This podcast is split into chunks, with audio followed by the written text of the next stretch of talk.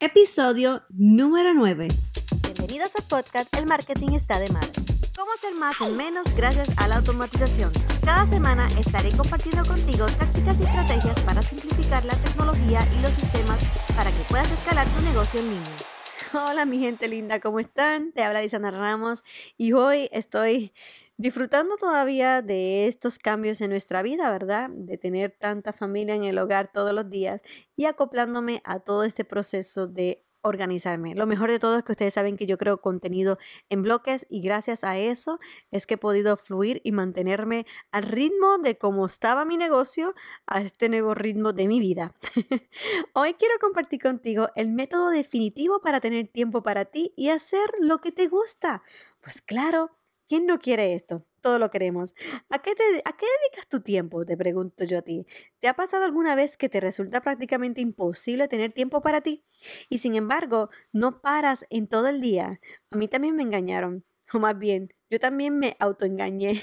me decía a mí misma, cuando tenga tiempo haré, y póngase aquí, vamos, ¿verdad? Y ponía aquí como que un montón de actividades que iba a hacer, que sí, gimnasio, yoga y whatever, un montón de cosas. Y la realidad no tenía tiempo, el eterno engaño. Pasa un día y dices, va, vaya, hoy no me ha dado tiempo de leer, escuchar música, pintar, dar paseos, ir a la playa, hacer deporte, ver una película que me guste, tomar un café con una amiga, llamar, visitar a una familia, hacer yoga, arreglar mis macetas, meditar hacer mis creatividades, ir a la piscina con nadar, jugar con los niños, ver obras de teatro, patinar, ir al monte, darme un masaje, bailar, darme un baño relajado, cocinar algo rico de forma tranquila y disfrutar. Así es, día tras día. Pero no nos engañemos, ese tiempo libre no aparece porque sí. El día tiene 24 horas y no todo cabe. Y si realmente quieres tener tiempo para ti, debes tomarte esto en serio. Así que quiero compartir contigo tres pasos para tener tiempo para ti, porque la mejor forma de ser productivas y la mejor manera de tú poder ofrecer lo mejor de ti es cuando también te dedicas tiempo exclusivo para ti. Basta de lamentarnos y vamos a tomarnos una tacita de café, porque ustedes saben que lo mío en este momento es el café. Así que la mejor forma de tener tiempo para ti es ponerte mano a la obra y seguir estos pasos. Bueno, por lo menos a mí me han funcionado. Uno, hacer una lista. Ay, mi gente de verdad que yo no vivo sin listas, ¿sabes?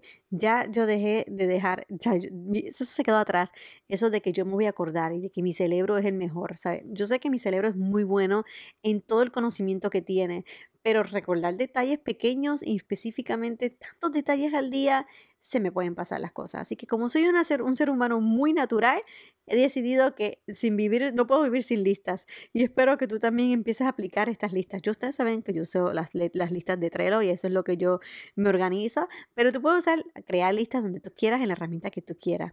Una lista con aquellas 10 actividades que más te gustan hacer, que te inspiran, que te dan paz interior y que te hacen sentirte en bienestar.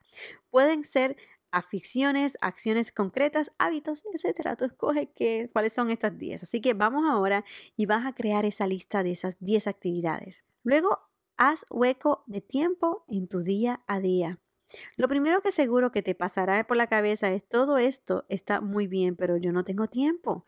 Conozco esta excusa, la conozco demasiado bien, ¿ok? Porque es una de las que yo utilizaba muy a menudo. Los días tienen 24 horas para todo el mundo, entonces, ¿por qué otras personas sí pueden? ¿Es que no te mereces tener tiempo para ti? Pues claro que sí.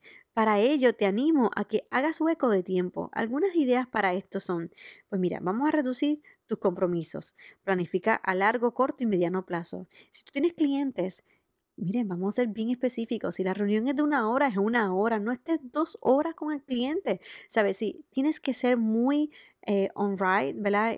Tienes que honrar tu tiempo para que de esta forma también otras personas aprendan a, a valorar tu tiempo. Usa una buena, un buen sistema de gestión de tareas que te aumente tu productividad. Ya ustedes saben que el mío es Trello, pero existen otras herramientas como Asana y, y muchas más, ¿ok? Pero lo importante es que te ayude a que puedas tener una claridad de cómo van a ser las tareas que necesitas en este momento, darle enfoque. De esta forma avanzas más y tienes más tiempo para ti. Delega aquellas tareas que no son importantes para ti. ¿Por qué tienes que matarte haciendo cosas que no tienes que estar haciéndolas? Haz lo que realmente tú tienes que estar ahí. Investiga cuáles son tus ladrones de tiempo y elimínalos. Tenemos que analizar, tenemos que tomar un día de análisis total. Este es mi día donde yo voy a entender qué es lo que yo hago y dónde realmente se me está yendo el tiempo.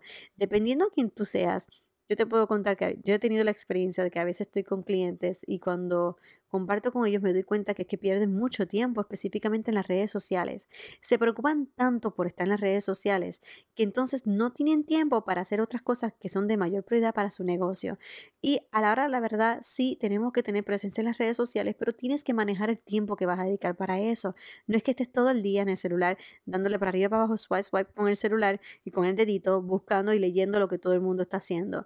Es momento de que si vas a hacerlo, entres en un tiempo específico y ya se acabó, no más las redes sociales, ahora dedícate a ti, a hacer las cosas que tienes que hacer para que sobre tiempo para ti. Reduce las interrupciones y distracciones que en tus horas más productivas, a ver, en mi caso, ya como le indiqué en el pasado podcast, en este momento mi hora más productiva puede ser o durante el día cuando mi bebé tiene sus siestas o en la noche cuando todo el mundo se acuesta a dormir es lo que tengo, son las mejores horas que puedo trabajar. Y tengo que ser súper sincera, esto se reduce como unas cuatro o cinco horas al día, no más. Pero lo importante está en que aprovecho estas horas, aunque a veces son tres horas al día, pero las aprovecho muy bien para poder lograr lo que quiero alcanzar. Y de esta forma, las otras horas que no voy a poder hacer estas cosas que quiero hacer, que son de mi trabajo, ¿verdad? Pues mira, tengo tiempo para mí y me dedico mi tiempo. Otro consejo es madruga más acuéstate antes. Si en tu caso las mañanas es tu mejor hora, tu, la mejor hora para ser más productivo, hazlo. Miren, yo dependiendo de mis días, yo tengo mis días en los que a trabajo más, mejor en la noche y hay otros que me siento muy agotada en la noche. Y lo que hago es que mi esposo madruga todos los días a las 3 de la mañana y él se va a trabajar como a las 4 y cuando él se va, como estoy despierta, mi bebé está dormida, todo el mundo está durmiendo. Y de 4 a 6 no se imaginan todo lo que hago. Cuando yo termino de hacer lo que he hecho, me quedo como que, wow, ¿sabes? Realmente fueron las mejores dos horas de trabajo que puedo tener en todo el momento. ¿Y qué ocurre luego? Que luego en, la en el día tengo tiempo para mí. Me puedo sentar tranquila a ver una película en Netflix con mi bebé de muñequitos. ¿Por qué? Porque yo sé que ya yo he hecho mi trabajo del día y no me tengo que preocupar en que tengo tareas sin hacer.